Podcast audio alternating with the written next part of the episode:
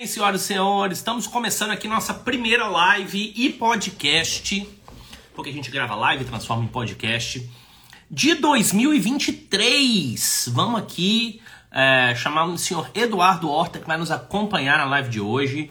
Eduardo Horta já entrou, vou mandar um tchauzinho para ele e vou convidá-lo. E é isso aí, people. Vamos conversar sobre 2023, vamos conversar sobre economia, vamos conversar sobre finanças. Hoje a live deve ser um pouquinho mais curta, mas não tem problema. A gente faz de toda forma. Senhor Eduardo, como estamos? Fala, Luiz. Boa noite, boa Feliz tarde para você aí. Tudo bem? Feliz ano novo. Como estamos? Tudo bem? Tudo bem por aqui e por aí. Tá tudo bem? Estamos vivos, né? Que é o mais importante, né, cara? Como é que foi de passagem de ano? Conta para nós aí, ah, festas de final de ano, Natal, aqui, longe da família. Pois é, foi só para primeira vez que eu viro o ano, assim, alguns anos que eu não estou no Brasil. É, então, foi legal, fico, com os amigos aqui e tal, a gente aproveitou. É, depois do dia seguinte, acordei cedo aqui para assistir a posse, ver os pronunciamentos, ver os impactos econômicos, ver como que a coisa ia, ia largar nesse Brasil de 2023, agora Brasil onde Bolsonaro é ex-presidente e temos Lula e sua trupe como atuais governantes do país. E aí, cara, e você, como ex, foi? Ex-presidente e ex-morador, né? É, é, é, ex, quase cidadão, né? Tá agora comendo no KFC e vagando sem rumo por condomínios na Flórida. Cuidado vocês que estão em Orlando nos assistindo, caso encontre com um senhor de meia idade, é, desorientado, camisa azul e chinelo, Raider, pode ser o ex-presidente do Brasil, que pode ser que esteja aí vagando pelo seu condomínio sem rumo. É... Eduardo, como foi o seu? Conta aí para nós. Foi bom, foi ótimo. Não sei se, se você, aliás, você sabe, eu tenho uma filha que mora aí perto de você. Eu sei. sei se jogando vôlei, atleta, e aí veio passar aqui, veio passar aqui com a gente. Então, é muito bom. E meu, meu Réveillon mesmo foi em casa, bem mais tranquilo. Pô, legal. Eduardo, para quem não sabe, tem uma filha aí, atleta lindíssima, que mora aqui em Chicago é, e super jogadora de vôlei e tá aproveitando o, o, o, o, inverno de Chicago, né, Eduardo, nesse momento. Você teve lá recentemente, né? Nesse exato momento, ah. ela está aproveitando o verão do Rio de Janeiro Claro que ela tem 18 anos, ela não quer passar o Réveillon com o pai, mas está voltando depois da manhã para Chicago. Né, e vai ter um choque térmico de mais 40 para menos 40 de uma hora para outra. Então... Ah, doutor. Então tá bom. É, vamos lá, então, cara. Vamos, vamos falar que não que isso não interesse, mas vamos falar do assunto que interessa para o nosso público. Tem uma galerinha legal aí.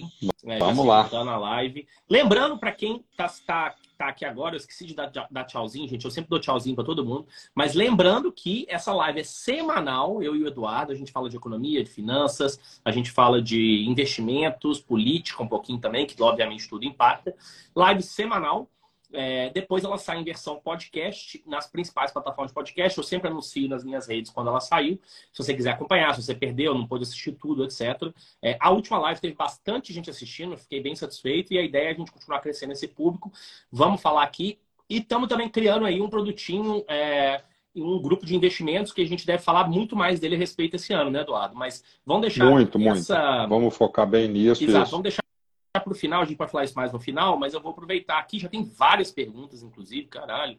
É, e aí, mas antes disso, eu queria ver, é, falar um pouquinho. Acho que o tema aqui, como a live é mais curta, vamos tentar deixar um tema bem focado. A gente viu que teve o né, Lula tomou posse, a gente já tinha discutido os ministros, tiveram novos ministros, teve toda a questão da simbologia da posse, Bolsonaro realmente não passou a faixa, é, mas acabou que o pessoal lá conseguiu arrumar uma forma lá de fazer um simbolismo, etc., para a posse do Lula. Gosto ou não gosto dele, eu achei que ficou bonito assim o formato que eles arrumaram, né, para poder resolver esse pepino, que era um presidente que não quis passar a faixa, que é uma pena, porque acaba sendo fora do rito aí, né, da, da democracia, mas enfim. É, e aí, o que, que eu acho que é legal para a gente discutir hoje? É, alguns pontos. É, primeiro, é, já tivemos as primeiras medidas que foram tomadas, né? Já ali no dia mesmo, ele já assinou alguns, algumas medidas, é, coisas com relação ao meio ambiente, com relação ao porte de arma, mas também com relação a privatizações ou não privatizações, né? Exato. É, e, exato, a gente pode falar um pouquinho disso.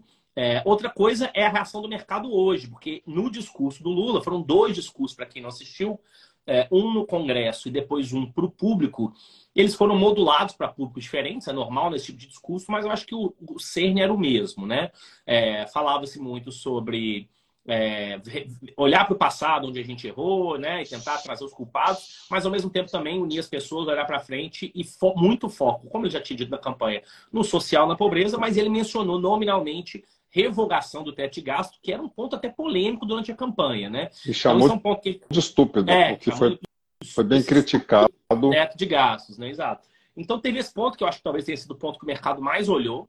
É, e hoje o mercado abriu, o dólar subiu um pouco, mas a bolsa caiu quase 3%. Você acha que já foi reação a essa fala, Eduardo? Qual é a sua opinião? Ô Luiz, vamos lá. Primeiro, boa noite a todo mundo que está entrando, está assistindo a gente. Já, já começamos bem aí logo na largada do ano. Dia, dia 2 de janeiro, já estamos com um público bom assistindo a gente aqui. Exatamente. Né?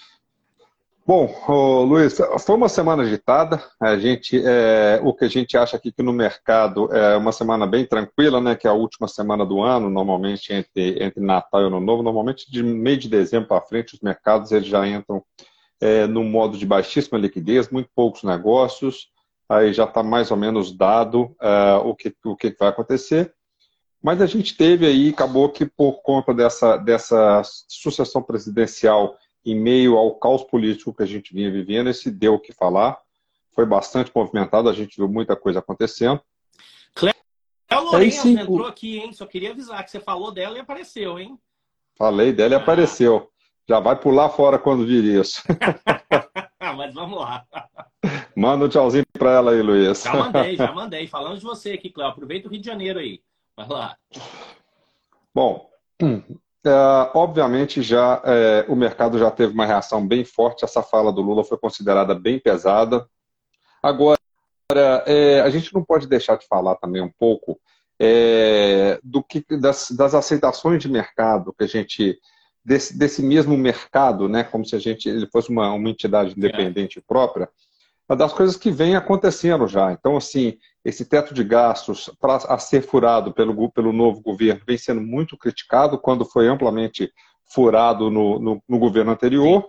E no último dia, no último momento, é, já o vice-presidente em exercício é, também é, editou uma medida que tirava praticamente 85 bilhões do novo governo, reduzindo impostos das grandes empresas que já foi revogado pelo governo Lula, mas isso tem um prazo para entrar, então vai, vai ter um rombo nas contas e, do, do governo. E é um desgaste, né, cara? Eu acho que é até proposital, né? Porque os caras deixaram para o último dia. Inclusive, se não me engano, desculpe interromper, mas porque teve uma promessa não oficial do Paulo Guedes aí para o Haddad de que não haveria mudança nenhuma de última hora para não atrapalhar o novo governo. O que não Exatamente. Foi né?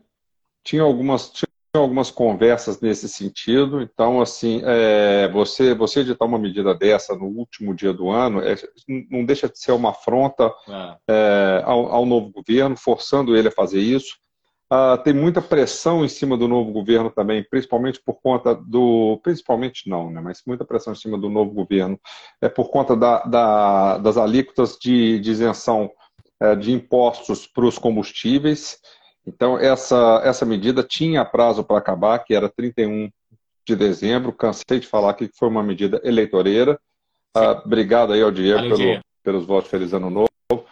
Mas, é, então, tinha uma pressão, porque isso certamente vai tirar receita do, do novo governo, que já vem muito pressionado por, por exceder o, os, os, os, gastos através da, da PEC que foi aprovada. Mas, uh, até contrariando é, o novo ministro da Fazenda que não queria, o Lula também uh, já editou por mais 60 dias essa medida, então a gente vai continuar com essa isenção por mais 60 é, então dias. Tá? Aquele, e depois... Aquela isenção de CMS nos combustíveis que o Bolsonaro fez, é, enfim, lá no meio do ano, se não me engano, um pouco antes das eleições. No meio do ano, foi Exato. em agosto, se não me engano. Ela vencia dia 31 de dezembro, né? E aí é, ficou essa discussão é, com, com, relação ao novo governo. O pepino, na prática, a bomba, caía na mão do Haddad e do Lula, que era vai manter essa isenção e pagar esse custo político, ou vai pagar o custo financeiro, fiscal, no final do dia, de não ter essa receita, né? E aí acabou-se que, pelo que eu entendi da discussão, o Haddad não queria, ele queria já dar o corte agora, tomar o custo político na cabeça e seguir, que eu até acho que seria correto, é, enfim, olhando pelo lado da política, né? Nem estou falando que eu não quero mais impostos, não, né? Olhando pelo lado da política, né? É, talvez o melhor momento seria esse, mas acabou que a força política, por pressão é, do PT e alguns outros membros do, é, do governo, convencer o Lula a é, estender por mais 60 dias, não é isso? Essa medida. Pois é. Pra, olha, para se ter uma ideia, Luiz, uh, a gasolina ela subiria quase um real com, com, com o fim dessa medida, tá? Então, o que, que, que, a gente o que, que, a gente entende disso? Ia ser um peso muito grande para o governo que está entrando agora, Imagina. já começar com uma inflação, com, com, esse, com esse aumento e, consequentemente, uma inflação tão alta que não ia ter reflexo, talvez não no primeiro mês, mas a partir de fevereiro já ia cair essa bomba em cima do, do novo governo. A gente lembra que ah, lá atrás, quando, quando aconteceu essa, essa isenção, o primeiro mês a gente teve uma deflação, Sim. sendo que todo o nosso núcleo inflacionário estava acima de 1%. Tá? Explicando para o pessoal o que é núcleo inflacionário, são aqueles itens que são os principais dentro da cesta de inflação, né? Exatamente, que compõem compõe a inflação. É. Então, uh, quando, quando a gente. É, só o item combustíveis, na verdade é transportes, mas para combustíveis, ele teve um impacto negativo de 5%. Uhum. Tá? O que trouxe a inflação para baixo. Ela foi, ela foi deflação unicamente pelo, pelo item transportes. Então, certamente ia ter uh, um impacto muito grande uh, logo de cara na inflação. Fala, então, é isso, é isso que o Luiz aí está chamando de, uh, de, de, de, de, fator político, ah. né? essa decisão tinha que ser tomada agora. Então, julgou para frente, né? 60 dias, provavelmente vai, vai acabar com essa, com essa isenção. E aí a gente tem muito pensar, uh, muita gente critica, já teve uma pergunta aí lá no começo, o que, que, o que, que se espera de preço de combustíveis em Petrobras? É. É, e a Petrobras caiu muito de preço uh, recentemente, porque agora ela caiu por conta da, da, da, da, da escolha do novo presidente, tá, que é um filiado ao PT, mas a gente vinha tendo problemas por ser, e a gente falou aqui em outras lives, por ser um governo de esquerda com política intervencionista. Agora, as pessoas não querem impostos, mas elas não querem que mexa no preço dos combustíveis.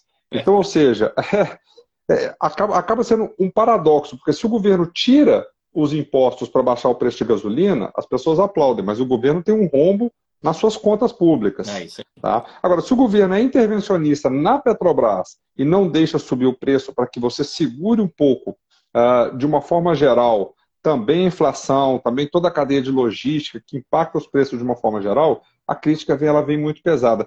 Então a gente tem que entender um pouco esse funcionamento Isso. E, e a gente também, para saber exatamente o que, que a gente está reclamando, por que, que a gente está reclamando, porque é o que está acontecendo agora. Tá? E tem, tem muita gente rec... também, né, Eduardo? Porque, tipo assim, enfim, né? Eu acho assim, né? Não é que a gente tem que ter leniência com as atitudes do governo, mas eu acho que assim, nós estamos no primeiro dia de governo, né? Na prática, né? E, e já tem um tanto de bomba aí que é normal. A Tainá lembrou bem que em 2003 o Lula entrou com uma inflação batendo 12%, é verdade isso. É, chegou agora já também com é, são problemas diferentes, né?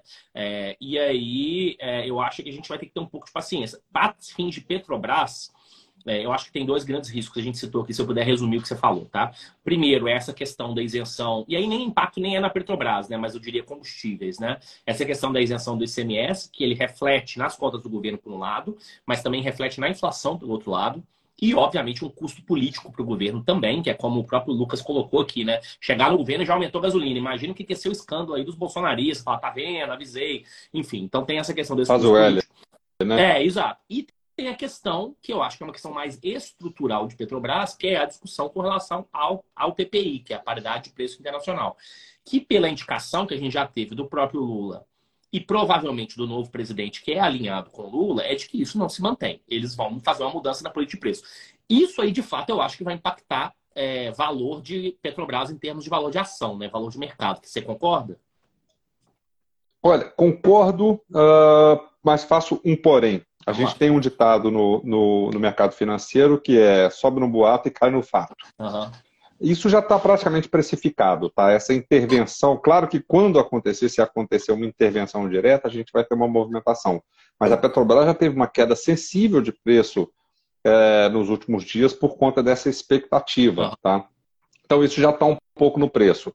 Vai variar? Vai mas certamente se a gente não tivesse essa mudança de preço e tivesse essa intervenção lá na frente, a gente ia ter uma queda absurda nos preços de um dia para o outro. Tá? Então, assim, já está um pouco precificado ah, essa, essa, esse novo governo e essa política que eles vão vamos fazer. Eu só queria deixar uma, um, uma, uma fala para todo mundo que está vendo a gente aqui, que é o seguinte, gente, a, a, todo, toda visão nossa, ela tenta ser é, de uma forma isenta, às vezes a gente acaba transparecendo um pouco claro. é, o nosso lado político, tá? Mas assim, é, todo, todo mundo bem-vindo com qualquer tipo de pergunta e a nossa análise ela tenta ser totalmente voltada para a reação de mercado em Sim. cima das medidas que são tomadas e nunca dentro do que a gente acha da nossa opinião política Não. pessoal, tá?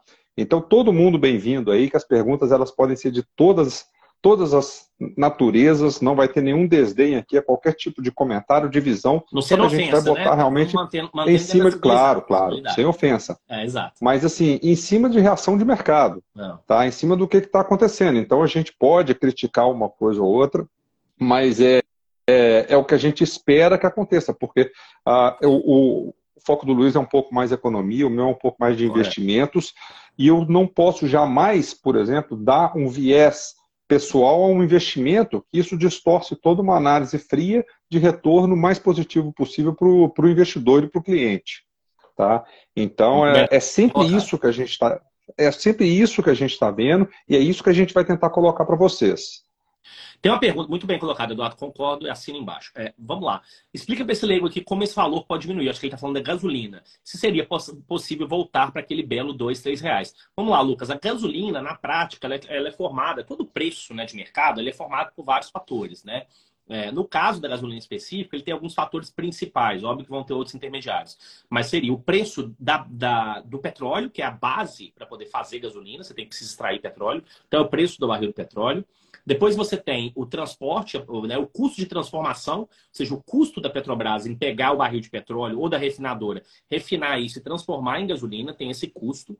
Além disso, é, e aí vai sair a gasolina e depois você tem o transporte, transportar dali para a distribuidora. Aí você tem o custo da distribuidora, do posto também, etc. E em cima de tudo isso, você vai ter os impostos. Então seriam, vamos dizer assim, é preço de produção, custos intermediários e impostos seria aí a base da construção do preço da gasolina. A questão é que o preço do barril hoje ele é dado em dólar e a forma que a Petrobras calcula o preço da, da gasolina hoje é com base no preço em dólar do barril. Essa é, inclusive, uma das grandes discussões do, do, desse governo, da questão da paridade de preço, etc. Como o dólar está alto, cinco e pouco, isso impacta diretamente no preço da gasolina. Então, imaginar que ela vai voltar para dois reais hoje é sonho. Isso eu acho muito difícil. É, mesmo que haja aí uma, uma intervenção direta do governo, etc. Tá? Eu acho que a gente pode ver aí uma queda se o governo resolver reduzir a parte que é a margem de lucro, aí, uma, reduzir isso para uma margem de lucro menor da Petrobras, mas os custos em si, é, é, intrínsecos ali da operação vão se manter mais ou menos os mesmos. Tem a questão dos impostos, que é essa questão da isenção aí do, do ICMS, que ela realmente deu um impacto importante no preço da gasolina no final. Vai, Eduardo. Eu até estava procurando uma coisa aqui que eu, que, eu, que eu vi esses dias e achei, trazendo mais uma informação para essa discussão, que é o seguinte, a gente tem que considerar a inflação. Tá? Então, se você considerar 2001, uh, é, considerando a inflação, a gasolina estava em 5,84, tá? para você ter uma ideia. É, então, ela, a gente já, já considera o preço, uh, o, o preço da gasolina corrigido pela inflação. Então, 2 e 3 é, é, muito difícil, não só porque a gente tem, é, pela política de preço do petróleo, até porque a própria inflação já transformou a isso cadeia, em preços né? muito mais altos do que cadeia, isso. Exatamente. Né? é maior hoje, né, por causa da inflação, né? Exato. Né? O custo de produzir, transportar, é, armazenar, vender, ele é maior por causa da inflação, né? É isso na prática. Exatamente. Então a gente vê aqui, ó, um dos preços mais altos que atingiu foi praticamente 7,50 é, durante esse último ano aí, antes das isenções. Tá? Foi um, um, dos picos de preço corrigido pela inflação. Agora, a gente vê aqui nos últimos 20 anos, o mais baixo que a gente atingiu foi algo próximo de, de 4 reais. É. É. Tem duas perguntas boas aqui. Eu queria, só para a gente fechar esse tema, tem uma sobre é, reforma tributária, eu vou deixá-la por último. Vou pegar aqui a do Léo. É, digamos que ocorra uma mudança na, na, paridade do preço da gasolina, as ações vão sofrer com isso. A gente já falou isso aqui, Léo. O Eduardo comentou que ele acha, ele acredita que as ações já sofreram, que já existe essa expectativa. Então, normalmente, o mercado financeiro ele reage antecipadamente com base na expectativa. Então, ele acha que elas já sofreram e agora o que vai ter provavelmente vai ser um ajuste quando isso for anunciado, para a gente saber exatamente onde vai ficar. Agora, a segunda parte da sua pergunta, que é mais interessante, que é, é não mais interessante, mas dá para a gente falar um pouco mais aqui diferente, que é o, o que, que influencia para a população em geral que não é acionista. Lembrando, a população brasileira é indiretamente acionista da Petrobras, porque a Petrobras é uma empresa de capital misto, ela tem capital privado e capital público. O governo tem a maioria das ações. Então, na prática, você, Léo, ao pagar imposto, viver no Brasil, enfim, você tem é, você é impactado via o retorno que os dividendos queriam para o governo para ser aplicado aí em políticas de educação, saúde, diversas outras coisas, né? Mas tirando esse, o, impacto direto seria no preço mesmo. O preço da gasolina ele vai ser maior ou menor, dependendo do que for essa, essa política de preço. Lembrando que combustíveis ele é básico para praticamente Isso. toda a nossa cadeia de logística e impacta praticamente todos os preços, tá?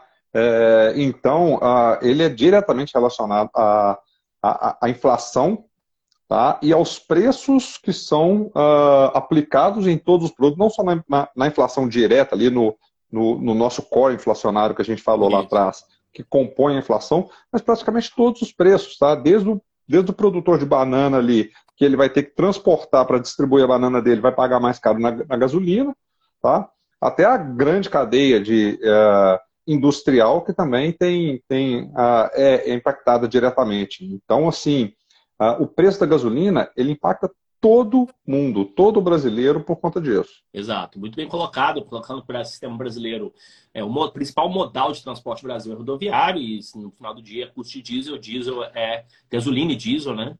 É, são impactados diretamente pelo preço do petróleo. É, e isso impacta em praticamente tudo que você consome, ou tudo que você consome, é, ou todos os serviços que você é, também paga por. Vamos lá. Grande desafio nesses quatro anos vai ser reforma tributária. Eu vejo o Bernardo Api isolado nesse assunto. Temos, teremos um forte embate entre o ministro da Fazenda e a ala do PT, Gleisi Mercadante. Eu concordo que vai ter esse embate, 100%. Eu não acho que o Api está isolado, pelo simples motivo de que ele foi escolhido. Né? Então, se ele está escolhido para estar tá ali, é porque claramente ele tem um apoio, pelo menos, de quem escolheu ele. Né? E algumas pessoas em volta. No caso, o próprio Fernando Haddad, que colocou ele ali. O próprio Lula já disse que é um dos, uma das prioridades é colocar é, a reforma tributária para andar, agora já estão falando que é abril, enfim. É, é, algo que é complexo mesmo, que existe um, uma costura política também por trás. Lembrando que o Bernardo Api já foi do PT no passado, inclusive. É, depois ele, enfim, é, é, caminhou por outros caminhos, vamos dizer, mas é, tem um histórico aí é, no PT, o que é algo que necessariamente não gera um impacto tão grande como se fosse alguém completamente externo. Né? E é um cara hoje que é considerado aí talvez a sumidade maior em termos de reforma tributária no Brasil. Então eu acho, cara, que esse embate vai existir, mas no final do dia, é, enfim, ele está ali por um motivo. Eu não acho que ele está ali à toa, tá? É, seria a minha opinião. Não sei se o Eduardo tem alguma outra aí. Não, não, não, Nada a acrescentar sobre o que você falou, não, Luiz. É isso mesmo, concordo com você. Tá, vamos lá. Se são a favor ou contra o preço de paridade internacional, teria sugestão para sugestão para uma política de preço, a gente pode ficar aqui algumas horas discutindo. Assim, a gente já falou bastante sobre isso. Eu queria encerrar sobre Petrobras, só para deixar claro. É, eu não, não é uma questão de ser a favor ou contra. As políticas, elas têm diferentes prós e contras. E a gente passou por um. Até no. Se você puder escutar no, no, nas lives antigas, não são muitas, tem três outras lives que a gente fez. A gente já fez um um apanhado grande dos prós e contras dessa política, é, tanto da PPI quanto das outras políticas de paridade ou não paridade que, o, que a Petrobras já teve. Então, eu só acho que não é uma questão de ser a favor e contra, não. Eu acho que a gente tem que só colocar é, quais são os prós e contras aí, entendeu? Exatamente. E ter a compreensão, que é uma coisa que a gente fala muito aqui, é, do, do viés de cada governo. Isso. Tá? Que a gente está realmente com um governo de esquerda entrando, Uh, e é um governo que ele, ele vem historicamente uh, intervindo em preços para conseguir manter preços mais, mais acessíveis. E é uma forma. Uh, Discute-se muito uh, fator positivo ou não disso, tá? Porque você tem uma política livre de preço, de alguma outra forma você traz um retorno é. é, para as contas públicas, ou diretamente intervindo, onde você segura um pouco o preço, atrapalha um pouco a receita da Petrobras, o, o, o recebimento do governo, dividendos para os acionistas, mas você tem o um impacto na outra ponta.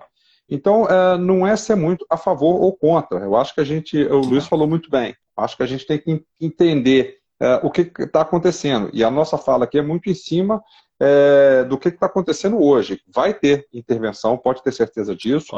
É, a, gente já, a gente já vai ter nos próximos 60 dias aí os, é, a, a manutenção da isenção do ICMS, mostrando que é importante para o governo segurar o preço. Eu acho que não é só a questão da inflação, o governo, de alguma forma, ele quer segurar o preço dos combustíveis e vai começar é, através desse, desse ICMS, que seria um impacto muito grande, negativo na imagem do governo se começasse fazendo.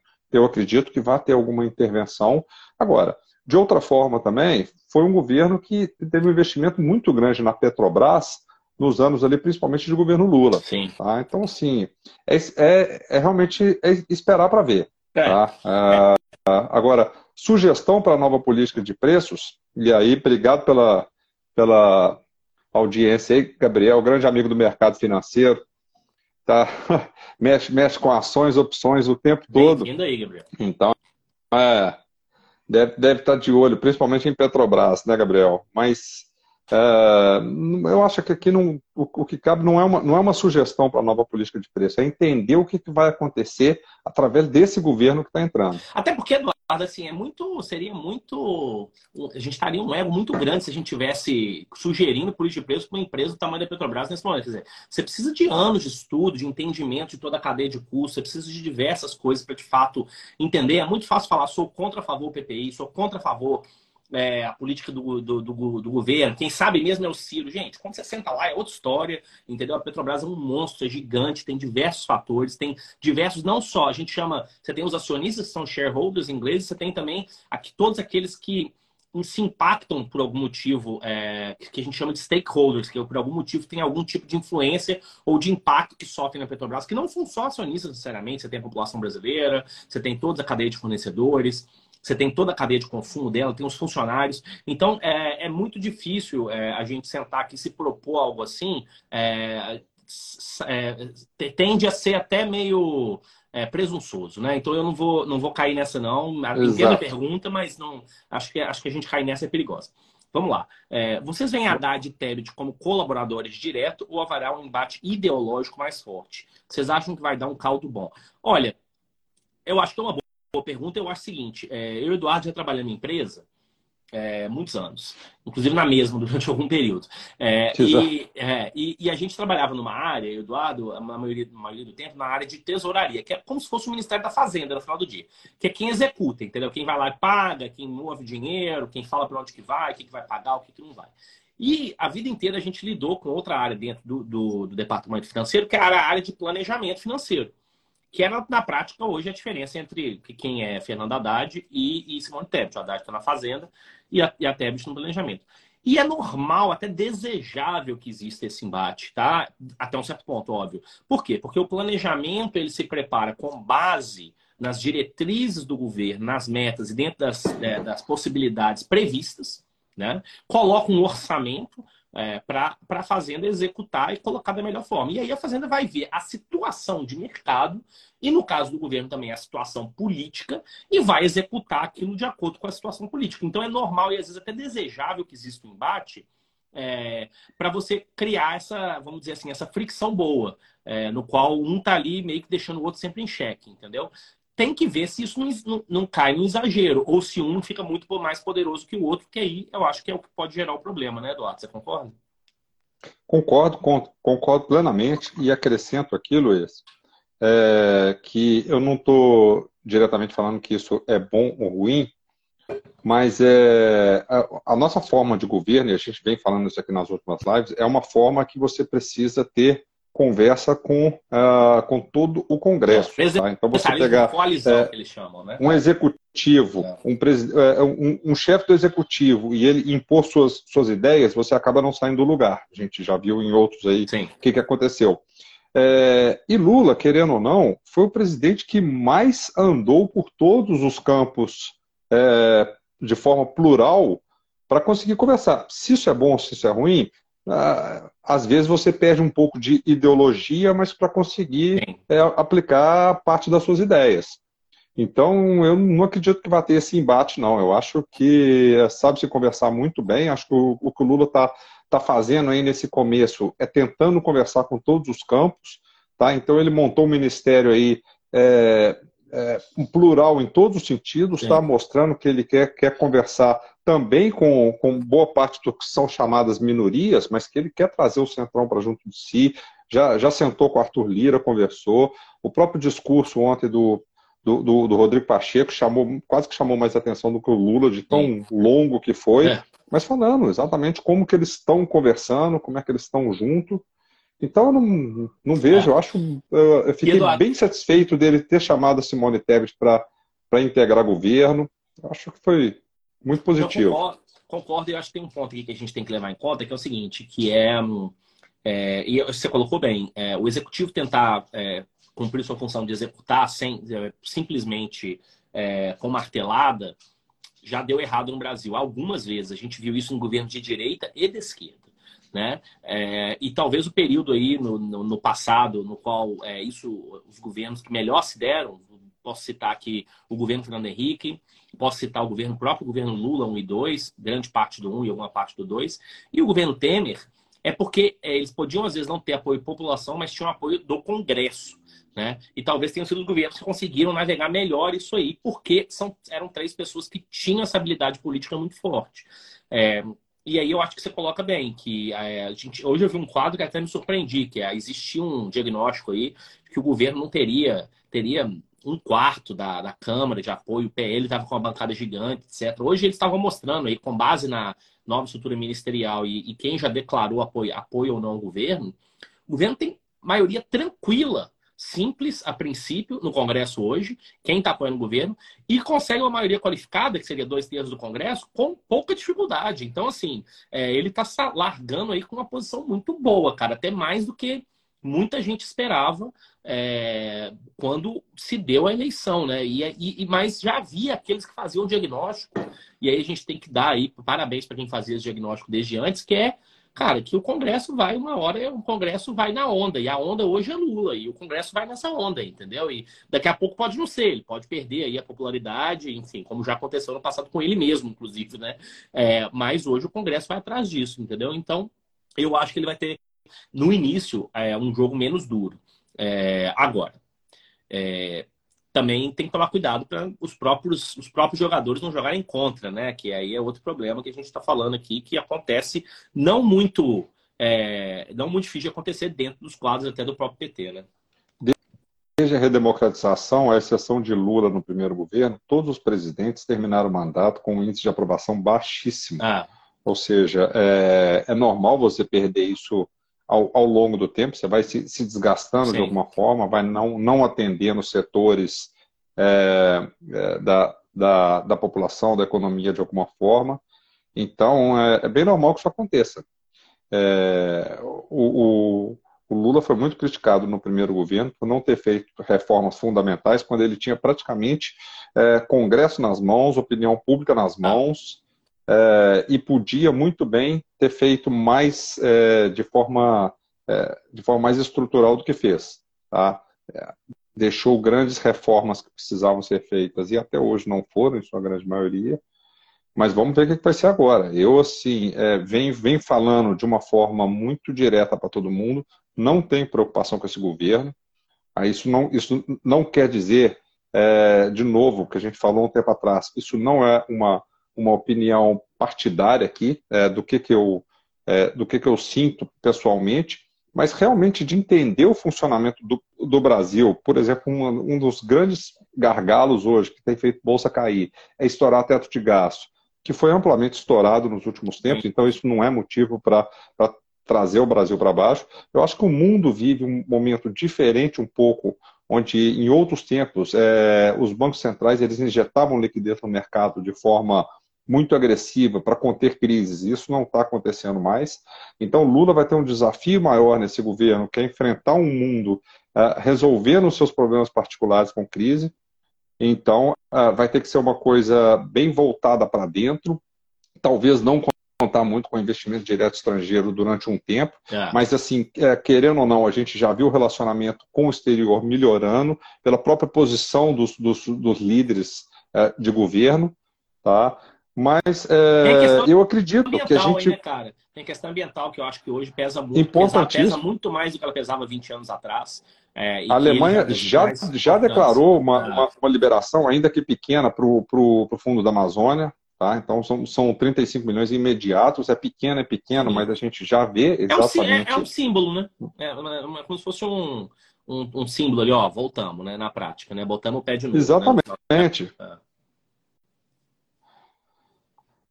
É, então, assim, é, eu, eu, eu, eu, acredito que esse governo ele vai tentar conversar de alguma forma que precise realmente para uh, já deixou declarado que vai ser um governo com viés totalmente social, Sim. Mas isso não, não transforma num governo socialista ou comunista, não confundam isso. É. Comunista é até, até engraçado falar, é, não, não bem é, falando não, isso. Chega a ser tão, tão, tão ridículo para quem. É, exatamente, para quem conhece um pouco do que é o comunismo, chega a ser ridículo a gente falar isso. É, exato. É. Mas, é, mas não é longe de ser um governo socialista, tá? mas vai ter um viés uh, ah, para tentar acabar um pouco com essa, com essa pobreza que a gente tem hoje. É. Mas eu acredito, eu acredito que a gente vai ter é, alguns números melhorando, acredito que a gente vai ter a economia funcionando, não tem uma preocupação muito grande. É, e talvez não vai ter entrar em crise. A gente está entrando num, num, num, num numa avenida aqui, que seria interessante a gente falar um pouquinho de exterior. Eu sei que você está com o tempo contado aí, é, mas se a gente puder estender cinco minutos. É, Não, vamos lá, tem tempo. Falar ainda. um pouquinho de exterior, porque aí eu acho que é exatamente esse o ponto, que agora os números do Brasil. Eles dependem do Brasil, mas depende de, de fora também, né? É, o que que está acontecendo no mundo hoje. Então, acho que a grande questão global hoje é a questão: vai haver recessão, está havendo uma recessão americana, uma recessão global, Europa, etc. Como que isso está vindo? É, quais são os primeiros sinais aí que você está enxergando de exterior de mercado, Eduardo? Olha, é, hoje, hoje, antes da, da, da live aqui, eu estava lendo alguma coisa sobre os mercados lá fora, e nos Estados Unidos não teve mercado hoje, a Bolsa é, na, na Europa ela teve uma reação onde sempre os, os, os comentários são ah, começa-se ter um pouco é, de, de, expectativa de melhores, mas com um mas muito grande. Por quê? Porque ah, realmente a Europa ela, ela já está entrando numa recessão, tá? A gente já vê é, Europa, os bancos centrais eles demoraram muito para começar a agir. O que, o que a gente tem que lembrar é o seguinte: é Estados Unidos, Europa ah, e alguns países asiáticos eles não são acostumados com a inflação, eles não sabem o que é ter inflação. Sim. É. Então, quando tem uma inflação tão forte, feito essa que, que a gente viu ultimamente, de, é, de dois dígitos, eles perdem completamente o rumo. Aqui no Brasil a gente já está acostumado, a inflação começa, a gente é. explode juros, sai de 2 para 15, é. Volta imediatamente. Eu, eu, nem acho que a gente consegue ter um impacto tão grande na inflação, feito a amplitude que a gente mexe os nossos juros, mas lá eles não estão acostumados com isso. Então, assim, a gente vê, uh, viu, o que, que acontece? Nos Estados Unidos, é, o, o FED ele se movimentou um pouco é, antes, tá? É, lembrando aqui, para quem não sabe, o FED ele é o Banco Central americano, americano tá? Ele, já, ele se movimentou um pouco, então ele vem puxando a taxa de juros, e a taxa de juros, ela a, a, função dela é segurar a inflação. Um dos principais pontos é que com crédito mais caro, você passa a ter menos acesso a ele e, consequentemente, menos gastos. Correto. Então, isso segura a inflação um pouquinho. Tá?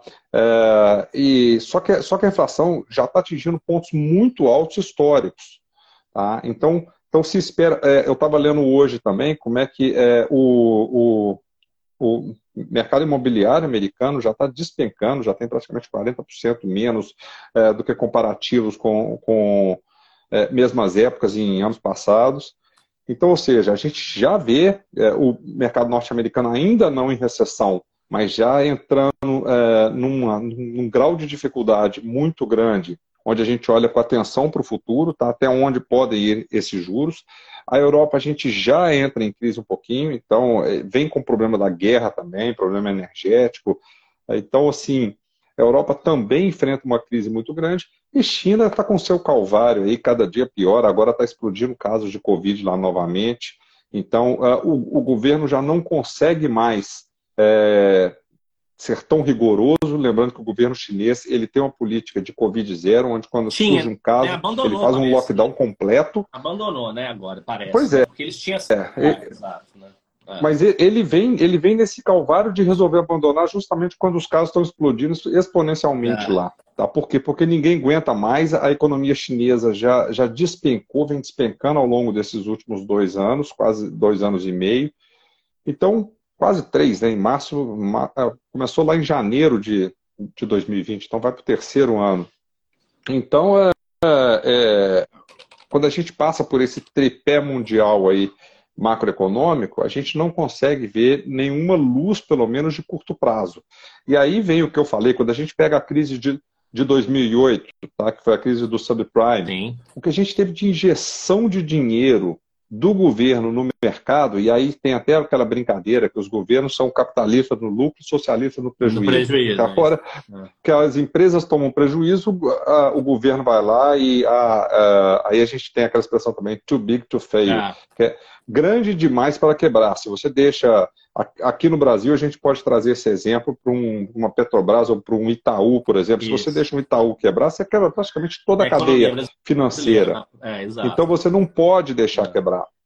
É, então, a gente viu isso acontecer lá atrás injeção de, de, de trilhões de dólares é, no, no nas, nas empresas, no mercado, isso não está acontecendo agora. Mas, os, mas também os... porque, porque a gente está vindo na cauda do Covid, onde houve essa injeção, né? Então o problema é que o governo foi pego com essa calça curta aí, né? Que é veio o Covid, o pessoal injetou trilhões de dólares, obviamente, para tentar manter a coisa ali mais ou menos, e aí veio uma recessão no, no rebote, depois uma inflação, enfim. É, que aí o governo fica, se eu injeto mais dinheiro, eu explodo a inflação, é, e não injeto, a gente vai ter que passar por esse período de recessão é, até a gente se recuperar, né? Eu acho que essa que é a grande complexidade. E aí, lembrando que mercado externo, nós estamos falando aqui de Europa, Estados Unidos, China, principais mercados aí, impactam diretamente no resultado das empresas e da economia brasileira.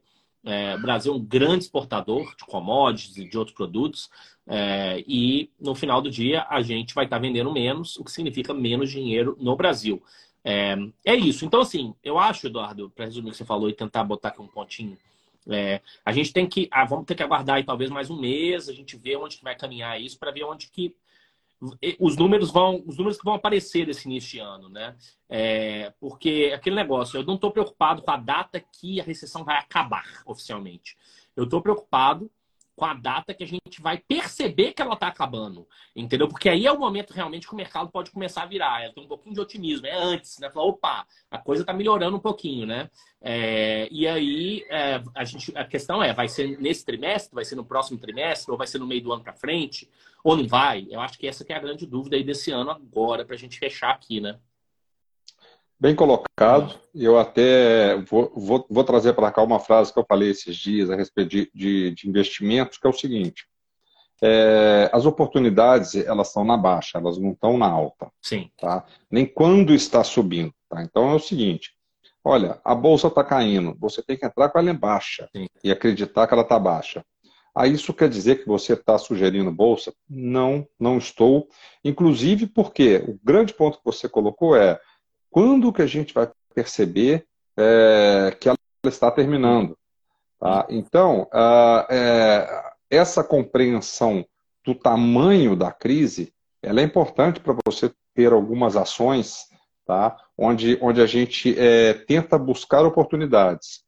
E hoje eu não consigo ver isso, eu não consigo ver uma reação de curto prazo, não consigo ver uma reação de médio prazo. Uhum. Tá? Tenho, tenho minhas dúvidas de até onde uh, isso pode ir, e de novo, que a gente vem falando constantemente. Hoje a gente está no Brasil com juros extremamente elevados. Tá? Pode subir, não vejo espaço para tanto, mas pode subir um pouco sim, tá? a não ser que a gente tenha uma crise maior. Agora, também não vejo num curto prazo é, a gente tendo uma, uma grande reação. Por quê? Porque, como a gente falou em tudo aqui, o dinheiro lá de fora está escasso. É. Aqui a gente está entrando num momento muito delicado, onde a gente vai precisar, é, se o governo começar bem, de alguns meses para começar a botar a casa em ordem. Oh, com certeza. Tá? É, o próprio governo que está tá entrando agora está mostrando um, um, rombo gigante nas contas. Tá? Então, isso aí, de uma certa forma, já é até um recado que está tá sendo dado de não conseguiremos é. agir no curto prazo. É, tem que ler as entrelinhas então... né, cara? A mensagem que está sendo dada pelo Haddad, é, na prática, é essa. Né? Olha, Exato. A, a, transição entregou um, um, um, um, cenário horrível e me parece que dá até pior. E, na prática, ele está falando o seguinte, gente, é, vamos ter que esperar aqui, não, não esperem nada nos próximos três meses, entendeu? Acho que é isso. Exatamente. Fala, entendeu? É, Exatamente, esse é o ponto. É, Para fechar então... aqui, cara, eu acho assim, os três grandes pontos que a gente falou aqui. Primeiro deles, falamos de é, a questão da isenção do ICMS, que foi prorrogado por mais 60 dias, então o preço da gasolina não sobe imediatamente. É, falamos do rombo que foi com uma medida que foi editada nos últimos dias do governo Bolsonaro, com isenção para empresas que o Haddad já reverteu, mas tem um custo político e um custo fiscal também, de quase 5 bis, se não me engano, é, para o governo. É, falamos de política de preço da Petrobras, falamos de mercado externo. É, na prática, o resumo nosso aqui é sempre o mesmo: é tempo de proteger seu patrimônio, garantir que você vai ter dinheiro para poder investir. É muito mais importante que você ganhar dinheiro nesse momento. É, Exatamente. Né? E, e, e, é isso, gente. O resumo, por enquanto, é esse.